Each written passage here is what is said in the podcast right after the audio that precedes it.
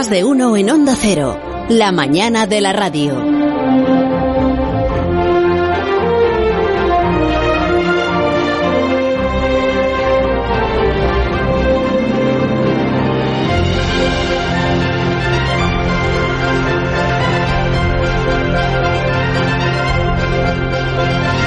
Ahora sí, estamos en la sección de Alberto Aparici. Buenos días de nuevo, Alberto. Hola, Carlos, ¿qué tal? Pues bien. ¿Y tú? Pues muy bien, Después también. de tu incursión rápida en el mundo cultureta. Sí, después de mi incursión totalmente fallida, porque Fallida. han estado ellos contando muchas cosas y, y yo tú no. querías demostrar que no eran capaces de hacerlo. No, yo no, yo quería pues como meter ahí la cosa científica, pero ellos lo han llevado a su terreno para variar, Como ¿no? siempre, Sí. sí, ya sabes cómo es. Bueno, eh, Begoña sí que ha estado ahora, que lo he visto atenta, yo, ha ha estado estado ahí documentándose para eh, encontrar qué relación existe entre Plinio el Viejo Mm. y la ciencia, ¿no? Sí, pues es que escribió un libro, Plinio, ¿Ah, ves? el viejo, claro, Naturalis Historia. Sí, señorita. Bueno, y más que el libro, era una pedazo de enciclopedia impresionante. Pues sí. Botánica, zoología, yo que sé, geografía. 37 tomos, 37. Extensión como las de Sergio del Molino. Sí, A tanto 37 le gusta, tomos. 37 tomos. Y tú te has, te has leído los 37 tomos, Alberto, ¿no? Eh, bueno, yo he hecho como, como los culturetas, ¿no? Lo, lo he ojeado. ¿no? Vamos, que no te lo has leído. Ah, bueno, pues eh, que os cuento ya porque quería hablar de Plinio el Viejo. Sí, venga, deja de hacerte el interesante. Vale, pues necesito música de Romanos Culturetas. Fran, por favor. que no hacen más que Música. pedir. Música Romanos. Oh, mira qué bien. Estaba aquí este grupo preparado para interpretar unas músicas. Indigenae columnas eius Dei vocant, credumque per fossas exclusa ante admississe Maria, et rerum naturae mutasse faciem. Qué bien suena esto, pero no... ¿De qué, de qué has dicho? Hombre, ¿Qué es lo que has dicho? Bueno, son- No te ardes porque no. He dicho que los, habit- no, los habitantes. Los ¿no? habitantes, sí. Son palabras de Plinio el Viejo, ¿eh? Palabras ¿Qué estrictas más? Los suyas. habitantes las llaman. Columnas, columnas, claro. Que el- columnas. ya lo digo yo, Carlos, que está leyendo el guion, que se nota mucho. Ah, no, está aquí puesto, es verdad, Sí. mira. Claro. Lo que es una frase de, de la historia natural de Plinio el Viejo, del libro 3 concretamente, en el que dice, los habitantes las llaman columnas de Hércules. Bueno, en realidad dicen las columnas de ese dios, porque ha dicho Ah, Hércules bueno, antes. pues yo Hércules no lo he escuchado. Exacto.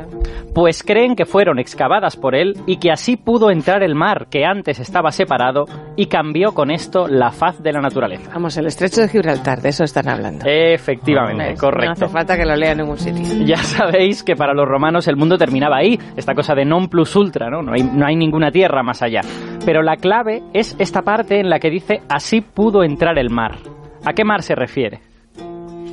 ¿Es pregunta de Es- examen o...? Trampas, pregunta trampa. Pregunta para vosotros, a ver si intuís algo. Pues hombre, si es el estrecho de Gibraltar, pues estará hablando del Mediterráneo y del Océano Atlántico, Atlántico, ¿no? claro. Muy o sea, bien. entraba el Atlántico. Efectivamente. eso En el es. Mediterráneo. Habla de que el Atlántico entraba en el Mediterráneo cuando Hércules cortó la- el estrecho de Gibraltar. Pero que era una como una cosa figurada que se le ocurrió a Plinio el Viejo, ¿no? Ah, pues entró a chorros, o sea, aquello fue de... Pues, ¿y O sea, que el si, estrecho de Gibraltar lo abrió un Hércules. maremoto pues no- total, yo no qué sé, parece una muy inundación brutal. ¿y si os digo ¿Qué? que seguramente Plinio acertó? Que hoy empezamos a tener muchas pruebas de que el Mediterráneo estuvo seco en una época y que luego volvió a entrar el agua a lo loco, ahí a mogollón. Anda. Y eso es como... Y eso como... como ah, eh, a lo A mejor mí a también mogollón no me parece...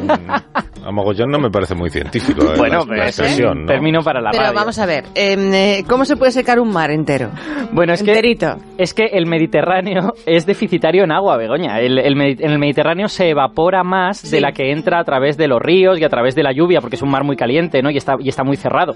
Si no tuviera esta conexión con el Atlántico, Claro. a través de Gibraltar, la evaporación lo secaría casi por completo en apenas mil años, Vale. poquito más de mil años. Y esto es lo que ocurrió en el pasado, entonces. Y lo, pero lo pudo ver él personalmente, No, no, no, no, claro, esto, esto creemos que pasó hace 6 millones de años. Eso es antes incluso de Australopithecus, ¿vale? O sea, nuestros antepasados estaban muy lejos y no, no se parecían en nada a nosotros. Hoy esto lo sabemos porque hemos visto que bajo el suelo del Mediterráneo hay grandes depósitos de sal, muy, muy grandes. Es como si el Mediterráneo se hubiera convertido en una enorme salina durante una época y también porque en muchas costas mediterráneas observamos grandes depósitos de yeso, que también es un mineral que se forma cuando el agua se evapora. Y de hecho en España tenemos una de estas, uno de estos depósitos, en Almería tenemos uno bastante grande. Ah, o sea que a lo mejor Plinio vio el yeso y a todos los, los cabos. Eh, bueno, yo creo que no, porque para atar esos cabos y hacerlo bien hace falta hacer geología muy buena, ¿no? Saber de dónde viene ese yeso, interpretar de dónde vienen las rocas que hay alrededor de eso. Plinio era un señor... Pues, a lo mejor es que lo era. Eh, eso es lo que tienes que investigar entonces. Bueno... Si Plinio el Viejo fue el geólogo más precoz de la historia de la ciencia. Pues hombre, si quieres le podemos preguntar. ¿Cómo que es? Que le podemos preguntar aquí. A Plinio, que sí, hombre, que esto, que esto lo hacían los romanos a todas horas. A ver, bajadme un poquito las luces y ponedme música de ceremonial latino, por favor. Esto el rato pidiendo.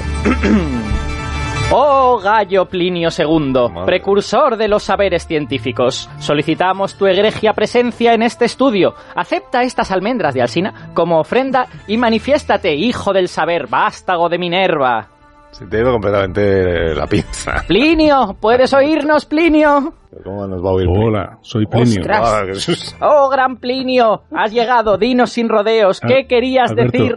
Alberto, que no, que, que, soy Daniel, que, ah. que soy el científico que has invitado del CSIC y yo tengo que volver al laboratorio y seguir pareciendo serio. De verdad, Alberto, qué mal ah. rato nos haces pasar. Quedamos mal con todo el mundo. Bueno, pues, pues eh, va a ser mejor que lo cuente Daniel que, que, que, lo cuente Plinio, seguramente. Bueno, os, lo presento. Daniel García Castellanos es investigador en el Instituto de Ciencias de la Tierra, Jaume muy Almera. simpático, por cierto. Sí, señorita. Y acaba de publicar un artículo sobre este asunto de la desecación del Mediterráneo y su posterior inundación. Pues bienvenido al programa, Daniel. Y te pido, hola, Carlos, hola Alberto, hola Begoña. ¿no? Pido disculpas en nombre de todos porque Alberto ya sabes cómo es. Está un poco para allá. y hoy más. Empiezo a conocerle. Oye, ¿cuáles son las pruebas que tenemos de que el Mediterráneo se secó? O, incluso antes, ¿se puede afirmar con seguridad rotundamente que en efecto eso ocurrió? Bueno, eh, tenemos un debate entre los, eh, entre, en la comunidad científica que estudiamos este periodo. La principal evidencia que hay es que eh, casi mm, más de la mitad del, del, fondo del Mediterráneo contiene una capa de sal de más de un kilómetro de espesor. Y esta enorme cantidad de sal se precipitó en, eh, se depositó en un periodo de tiempo muy corto. Eh, lo que pasa es que para explicar que esta gran precipitación de sal realmente no hace falta desecar el, el Mediterráneo, se ah. podría explicar simplemente por eh, como en una gran salina, manteniendo un nivel normal, sin permitir que se desconectara completamente del Atlántico y simplemente dejando la evaporación trabajar y llegar alcanzar el Mediterráneo la, la eh, saturación, el nivel de saturación de la sal y dejar suficientemente tiempo para que se acumulara este nivel de sal. De hecho, eso pasaría hoy mismo. Si hoy eh, construyéramos una presa en el estrecho de Gibraltar y esperáramos a que el agua se evaporara, en unos pocos cientos de años tendríamos una crisis eh, medioambiental eh, brutal, ¿no? Porque las aguas se salinificarían, el nivel descendería porque el Mediterráneo recibe menos agua del, de los ríos hmm. que fluyen a, él que, que, lo que se evapora en su superficie. Y, Daniel, eh, cuando esta crisis sucedió, ¿fue porque se cerró el estrecho de Gibraltar? ¿Por, ¿por qué ocurrió eso? Exacto, sí. Eh, lo que sucedió fue este, este caso, pero de forma natural, evidentemente, porque esto pasó hace unos 5 millones de años. Y el, bueno, el principal mecanismo que hay que, que, hay que considerar para entender esto es que eh, la placa africana, la placa tectónica de África, y la placa euroasiática se están aproximando, de forma que Iberia y, y, y, África se están acercando unos 4 milímetros cada año. Y como consecuencia de esto, bueno, y procesos em, un poco más complejos, eh, más en profundidad en el manto terrestre, eh, hicieron que la zona eh, del estrecho de Gibraltar y de, las, de la cordillera bética emergiera, se, se levantara, ah. y al levantarse estos pasillos, estos, estas conexiones similares al estrecho de Gibraltar, que tenemos actualmente, pero, pero hace 5 millones de años estas conexiones se levantaron y se cerraron. De forma que eh, ya el Atlántico no podía suplir con este déficit de agua que tiene la cuenca mediterránea. y, perdonadme, pero ¿y, cuándo se vuelve a abrir? Porque yo diría que estrecho Gibraltar tenemos y que por ahí pasa el agua. Exacto. O sea, que se cerró y luego se volvió a abrir. Eh, exacto. de golpe, ¿no dicen? De golpe, se abrió de golpe. Sí, eh, este era, este era eh, bueno, sigue siendo un enigma que estamos todavía trabajando en él, porque el, esta, este periodo, este, este periodo que llamamos la crisis salina del meseniense, eh, termina de forma muy abrupta según lo que vemos en el registro sedimentario, es decir, en las capas de sedimentos que estudiamos para, eh, para entender qué es lo que sucedió en ese periodo. Y en estas capas lo que se ve es un, límite muy abrupto, muy eh, repentino de eh, las capas inferiores que corresponden al periodo mesiniense, que contienen todas estas sales, y lo que sería el, Plioceno, que es a partir de 5 millones de años hasta la actualidad, hmm. donde ya los sedimentos tienen la apariencia de ser corresponder a un mar normal.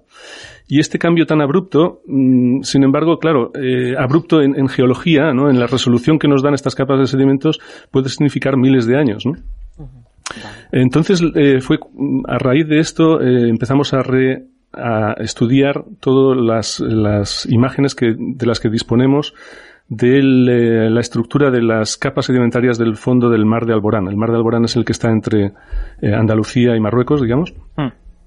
Y ahí lo que encontramos es un enorme valle excavado durante justamente en ese periodo, en ese periodo de transición entre estos dos, eh, entre la, gran salina y el periodo normal. O sea, un valle en el fondo del mar. Sí, es un valle como si fuera excavado por, por un, enorme flujo de agua. Mm.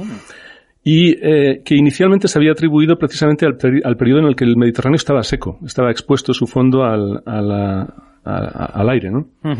Entonces había interpretado que había sido excavado por ríos que fluían hacia este Mediterráneo desecado. Pero eh, por sus características, eh, lo que hicimos en un primer artículo hace ya unos años fue que eh, lo interpretamos como el resultado de esta gran entrada de agua que habría rellenado el Mediterráneo después de su desecación. Y Daniel, una, una cosa, has dicho varias veces esto de estudiar los sedimentos del fondo del Mediterráneo, pero claro, esos sedimentos están bajo eh, muchos cientos de metros de agua. Entonces, ¿cómo, cómo se estudian? Pues buceando. Claro, buceando y cavando, ¿no? Será buceador, Daniel. no, no, exactamente. No, claro, porque el fondo marino realmente no representa eh, tiene poco que ver con lo que había en aquel periodo porque se han ido acumulando 5 millones de años de sedimentación en el fondo marino y esto significa en muchos sitios más de un kilómetro de sedimento. ¿no?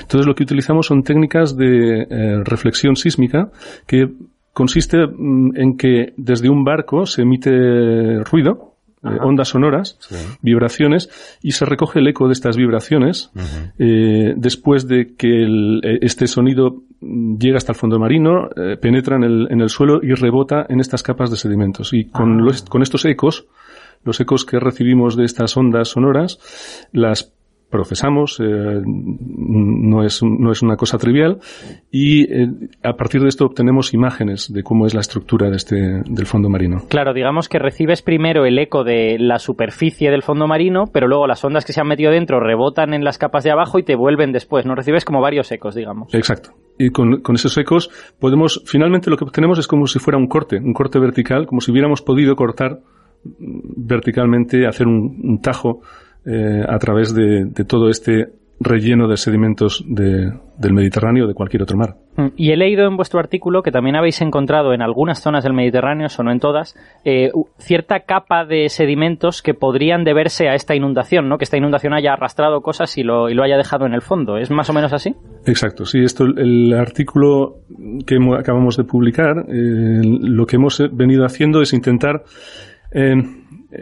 testear la hipótesis esta que habíamos propuesto hace ya años del relleno repentino con esta gran inundación del Mediterráneo y la manera en la que hemos bueno, lo que nos sugerían otros, otros colegas que hiciéramos para, para ver si esto realmente se confirmaba era mm, comprobar a ver dónde habían ido a parar todos estos sedimentos que habían sido erosionados. Eh, todos estos. Entonces hemos estado buscándolos estos años y em, en este artículo compilamos mm, varios lugares donde pensamos que efectivamente se, se acumularon estos sedimentos. Uno de ellos está en el propio eh, mar de Alborán. Son unos depósitos que se, eh, es nuestra interpretación, eh, se podrían haber depositado a la sombra, o sea, protegidos por un edificio volcánico, un, volcán que actualmente es submarino en, y antes de la inundación estaba emergido, pero que durante la inundación podría haber actuado como, como un obstáculo a este gran flujo de agua y a haber facilitado la deposición de este cuerpo elongado que vemos, un cuerpo de sedimentos un, eh, protegido, sedimentado, eh, eh, protegido por este eh, cono volcánico. Interesante todo. Pues, pues, Daniel, muchas gracias por habernos acompañado esta mañana y por habernos contado eso, una historia apasionante. La verdad es que muy chula la del estrecho del Mediterráneo. Gracias, Daniel. Un fuerte abrazo. Muchas gracias a vosotros. Gracias. Alberto, ¿vuelves la semana que viene entonces? Vuelvo la semana que viene, claro que sí. A mí me ha gustado mucho tu sección, ¿eh? Es que esta historia es una historia. Bueno, me gusta toda la semana. y fíjate que aún nos hemos quedado por contar cosas, porque esos volcanes se producen cuando el Mediterráneo desaparece, porque la Tierra se hincha y, aparecen volcanes en ese Mediterráneo desecado. Quiero segunda parte de, la sección de hoy. Hasta luego, Alberto, que tengas buen fin de semana. Las noticias.